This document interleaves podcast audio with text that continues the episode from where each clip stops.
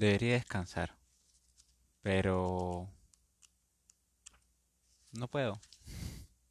No sé, supongo que el sueño no me quería llegar y la hora se está poniendo bien ideal para que esta noche lo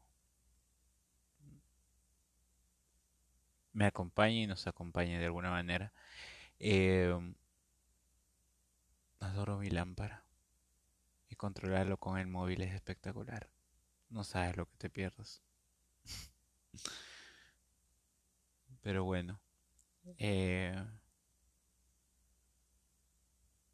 como sé que esto va a salir posterior a que abras tu regalo, eh, cuida bastante ese dije.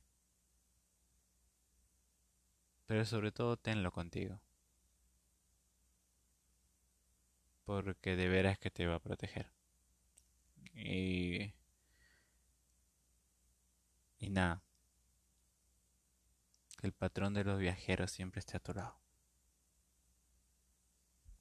Al lío. Desde que entró al servicio de las de los de la roca, Soledad Galienas solo había tenido un desliz había ocurrido cuatro años atrás, una noche lluviosa en que los amos habían ido a cenar a casa de uno de sus amigos. En el armario, su soledad solo tenía ropa negra, incluyendo la íntima. De esa manía se le hacía tan presente la muerte de su marido en accidente laboral que a veces acababa hasta por creerla. Se lo imaginaba de pie en un andamio, a veinte metros del suelo, con el cigarrillo entre los dientes, nivelando una capa de cemento para poner encima otra hilera de ladrillos. Lo veía tropezar en una herramienta o en una soga enrollada, la soga con que tendría que haberse sujetado y que rechazó por considerarlo cosa de novatos. Lo veía tambalearse sobre los tablones y precipitarse al vacío dando un giro. El plano se empleaba entonces para representar al marido cayendo como un puntito oscuro que agitaba los brazos en el vacío. Aquel recuerdo artificial concluía con una vista desde arriba. El cuerpo, aplastado contra el suelo polvoriento del edificio en obras, exánime y bidimensional, con los ojos aún abiertos, boca arriba en medio de una mancha de sangre que se expandía poco a poco. Figurarse esto le producía un grato temblor de angustia entre nariz y garganta, y, si lo pensaba un rato, hasta se le saltaban algunas lágrimas solo de autocompasión porque lo cierto era que su marido la había abandonado, que un buen día se había ido, probablemente para rehacer su vida con otra, y desde entonces nada sabía de él. Cuando emigró a Italia se hizo pasar por viuda con un pasado digno de contar, ya que del verdadero nada había que decir. Vestir de negro y pensar que los demás podían ver en su mirada la huella de un drama de un dolor inconsolable, le proporcionaba seguridad. Llevaba el luto con dignidad y hasta aquella noche nunca había traicionado la memoria del difunto. El sábado iba a la misa de las seis para estar de vuelta a la hora de cenar. Ernesto llevaba semanas pretendiéndola. Al acabar el oficio la esperaba fuera y siempre con gran ceremonia se ofrecía a acompañarla a casa. Soledad recataba en su vestido negro, pero al final consentía. Él le hablaba de cuánto trabajaba en correos y de lo larga que se le hacía la tarde solo en casa. Con tantos años a cuesta y tantos fantasmas con los que lidiar. Era mayor que ella, y su mujer había muerto de páncreas, de cáncer de páncreas. Caminaban cogidos del brazo y muy formales. Aquella tarde Ernesto la cogió bajo su paraguas y por guarecerla, mejor él se mojó la cabeza y el abrigo. La felicitó por su italiano, que mejoraba de semana en semana, y ella soltó una risita, afectando embarazo. Por un gesto torpe, por una falta de sincronía, al llegar a la casa de la roca, en vez de despedirse como amigos con dos castos besos en las mejillas, se rozaron los labios. Ernesto se excusó, pero acto seguido se inclinó de nuevo y la besó en la boca. Soledad sintió que el polvo que en todos aquellos años se le había depositado en el corazón se levantaba entorbeñido y se le metían en los ojos. Fue ella quien lo invitó a entrar. Tenía que permanecer escondido en su habitación un par de horas, mientras ella daba de cenar a Alice y la acostaba. Los amos no tardarían en salir y volverían tarde. Ernesto dio gracias a Dios de que ciertas cosas aún pudieran ocurrir a su edad. Entraron sigilosamente. Soledad llevó al amante a su habitación cogido de la mano como a un adolescente, intimidándolo al silencio con un dedo en los labios. Luego, a toda prisa, le preparó la cena a Alice, se quedó mirándola mientras se lo comía lentamente y al fin le dijo que parecía cansada y que sería mejor que se acostase. Alice contestó que quería ver la tele y Soledad, con tal de librarse de ella, se lo permitió a condición de que la viera en la bujardilla. Alice fue piso de arriba y aprovechó que su padre no estaba para andar arrastrando los pies. Soledad se reunió con su amante, estuvieron largo rato besándose, sentados uno junto al otro, sin saber qué hacer con las manos, azorados, faltos de práctica, al final el Nesto se atrevió a abrazarla. Mientras él bregaba con el endiablado cierre del sujetador y susurraba excusas por su poca maña, ella se sintió joven, bella y desenvuelta. Cerró los ojos y cuando la abrió, vio a Alice en el umbral. Coño, se le escapó. ¿Qué haces aquí? Se apartó de Nestro y se cubrió los pechos con el brazo. Ali los observaba con la cabeza ladeada sin sorpresa, como animales en el zoológico. No puedo dormir, dijo. Por una misteriosa coincidencia, Soledad se acordó de aquello cuando al girarse un momento dado vio a Alice en la puerta del despacho. Estaba quitando el polvo de la librería Sacaba de tres en tres los pesados volúmenes de una de las enciclopedias del abogado, encuadernada en verde oscuro con lomo dorado, y lo sostenía en el brazo izquierdo, que ya empezaba a cansársele, mientras que con la mano derecha pasaba el trapo por los anaqueles de caoba, hasta los rincones más recónditos, pues una vez el amo se había quejado de que solo limpiaba lo que se veía. Hacía años que Alice no entraba en el despacho de su padre. Un invisible muro de hostilidad le impedía franquear el umbral. Estaba seguro de que apenas pisara el parquet de hipnótico dibujo geométrico, la madera cedería bajo su peso y ella se precipitaría en un oscuro abismo. Todo el recinto estaba impregnado del intenso olor de su padre, los folios ordenados apilados en la mesa, los cortidones color crema de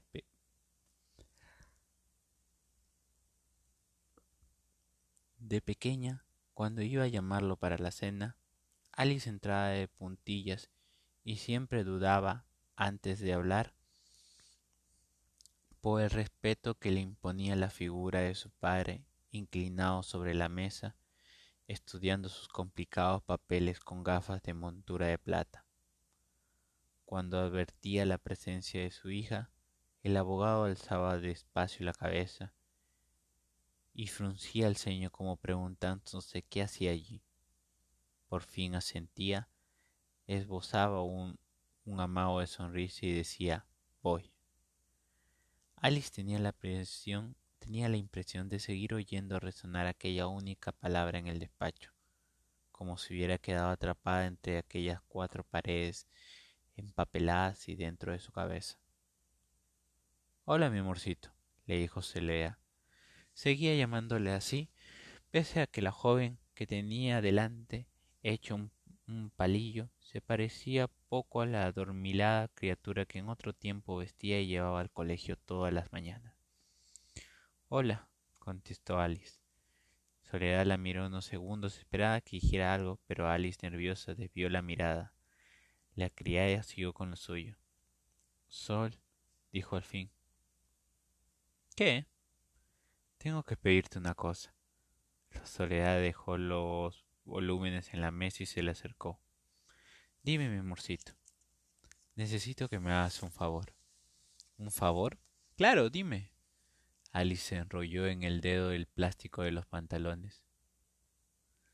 El sábado voy al cumpleaños de mi amiga Viola. Ay, pues qué bien, sonrió Soledad. Quiero llevar un postre y me gustaría prepararlo yo. ¿Tú me ayudarías? Pues claro, mi vida. ¿Qué postre? No lo sé. Una tártara, un tiramisú o esa tarta que haces tú con canela. La tarta de mi madre, dijo Soledad no sin orgullo. Yo te enseño cómo se prepara. Alice la miró suplicante. Entonces, ¿vamos el sábado a hacer la compra aunque libres? Pues claro, mi vida. Por un momento Soledad se sintió importante y en aquella joven insegura reconoció a la niña que había criado. ¿Y podrías llevarme a otro sitio? preguntó Alice. ¿A qué sitio?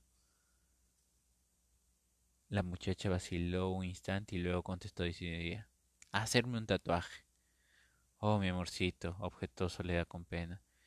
Ya sabes que tu padre no quiere. No tiene por qué saberlo. Y no me lo, verá, no me lo verá, insistió Alice gimoteando. Soledad sacudió la cabeza. Va, Sol, por favor, le suplicó Alice. Si voy sola no me lo harán. Se necesita el permiso de los padres. ¿Y entonces yo qué puedo hacer?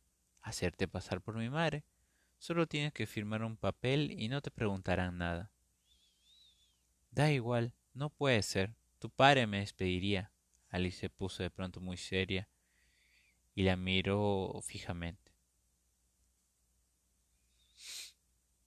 Será nuestro secreto, Sol. Hizo una pausa. Al fin y al cabo, ¿ya tenemos uno o no?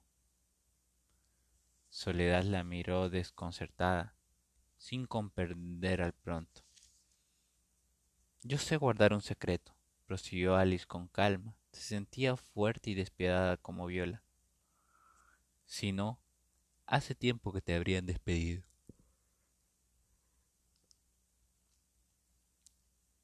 La criada sintió una opresión en la garganta y balbuceó. Pepe, pero, ¿sí o no? La permió Alice.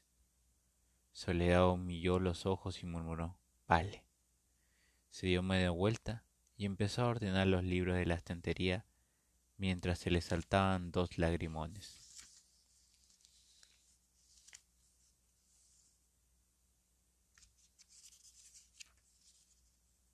Matías era deliberadamente muy silencioso en todos sus movimientos, aunque sabía que el desorden del mundo no puede sino aumentar que el ruido de fondo crecerá hasta cubrir toda señal coherente.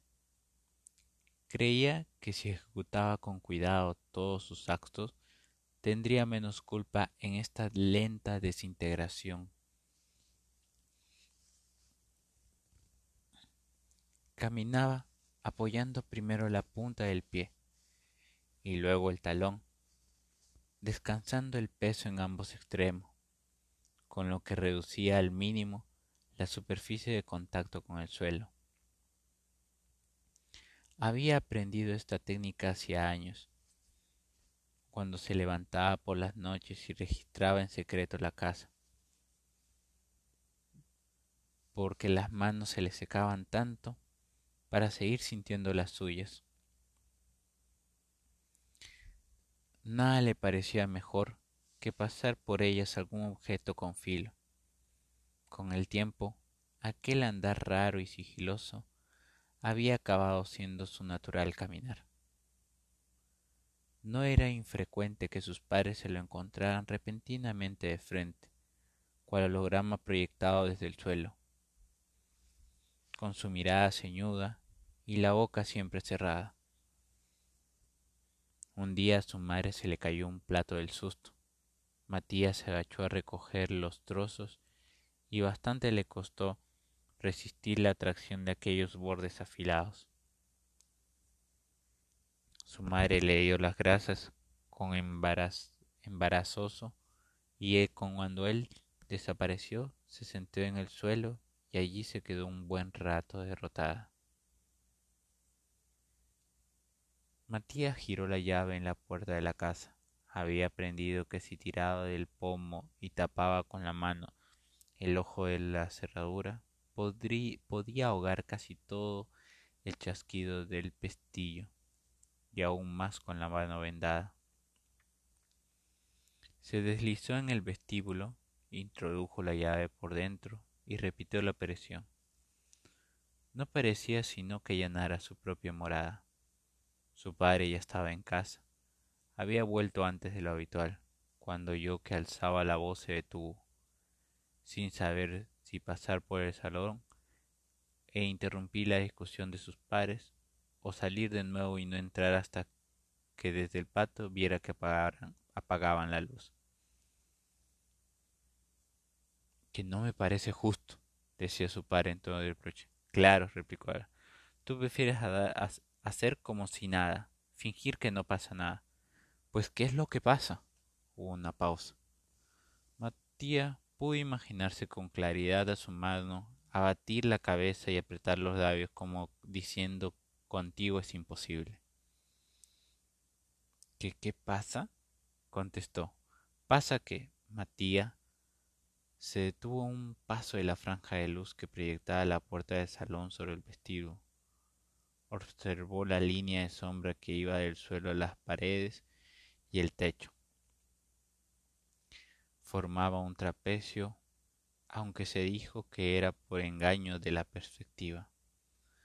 Su madre suspendía con frecuencia las frases a la mitad, como si mientras las pronunciara se olvidara del final. Aquellas interrupciones dejaban en sus ojos y en el aire como burbujas de vacío que Matías se imaginaba haciendo explotar con el dedo. Pasa que delante de todos sus compañeros se ha clavado un cuchillo en la mano. Pasa que creíamos que se había terminado y hemos vuelto a equivocarnos, contestó su madre. Matías comprendió que hablaban de él, pero no se inmutó. Solo se sintió algo culpable de estar allí escuchando una conversación que no debía. Pero esa no es razón para hablar con los profesores a su espalda, replicó el padre, si bien en tono más humilde. Ya es mayor sitio, y tiene derecho a estar presente. Por Dios, Pietro, replicó la madre que nunca lo llamaba por su nombre. La cuestión no es esa, ¿no lo ves? y deja de tratarlo como si fuera, se interrumpió. El silencio se expandió por el ambiente como carga electroestática. Matías tuvo un estremecimiento. Como si fuera qué, como si fuera normal, reconoció la madre. Matías notó que le temblaba un, le temblaba un poco y se preguntó si estaría llorando. Desde aquella tarde era algo que le sucedía a menudo, casi siempre sin motivo, o porque la carne le había quedado gomosa o las plantas del balcón se habían llenado de parásitos, pero fuera por lo que fuese, siempre lloraba, lloraba con la misma desesperación, como si todo fuera irremediable. Sus profesores dicen que no tiene amigos, que solo habla con el compañero de lado, y siempre está con él, cuando a su edad Los chicos salen por las noches, ligan. No creerás que es, le interrumpió, que es. Matías quiso completar la frase, aunque no supo cómo. No, no lo creo, contestó su madre, aunque casi prefiero que solo sea eso. A veces pienso que algo de Michela se ha reencarnado en él. Su padre soltó un profundo resoplio y dijo con cierta irritación Prometiste que no volverías a hablar del tema. Matías pensó un instante en Michela, que había desaparecido en la nada, pero enseguida distrajo su atención la imagen empequeñecida y distorsionada de sus padres reflejada en la superficie curva y pulida de un paragüero. Empezó a rascarse el codo con la llave, cuyos dientes notaban pasar por el hueso. ¿Sabes lo que más miedo me da? dijo Adel. Las buenas notas que saca. Nueve, diez siempre las más altas. Hay algo espantoso en eso. Matío oyó que su madre se sorbía, primero una vez y luego otra, esta última como si tuviera la nariz oprimida contra algo. Supuso que su padre la habría abrazado. Tiene quince años, edad cruel, dijo Prieto. La madre no contestó. Matía oyó como, como aquellos sollozos rítmicos aumentaban hasta un punto álgido y luego disminuían poco a poco hasta cesar. Aprovechando aquel silencio, entró en el salón, heridos por la luz, los ojos se le cerraron levemente. Se detuvo a dos pases de sus padres que abrazaron, lo miraron con pasmo, como dos chiquillos sorprendidos haciendo manitas. Sus semblantes estupefactos parecían preguntar cuánto tiempo llevaba ahí. Matías miró un punto intermedio entre ambos y dijo, El sábado voy a la fiesta de unos amigos. Luego continuó sobre el pasillo y se metió en su cuarto.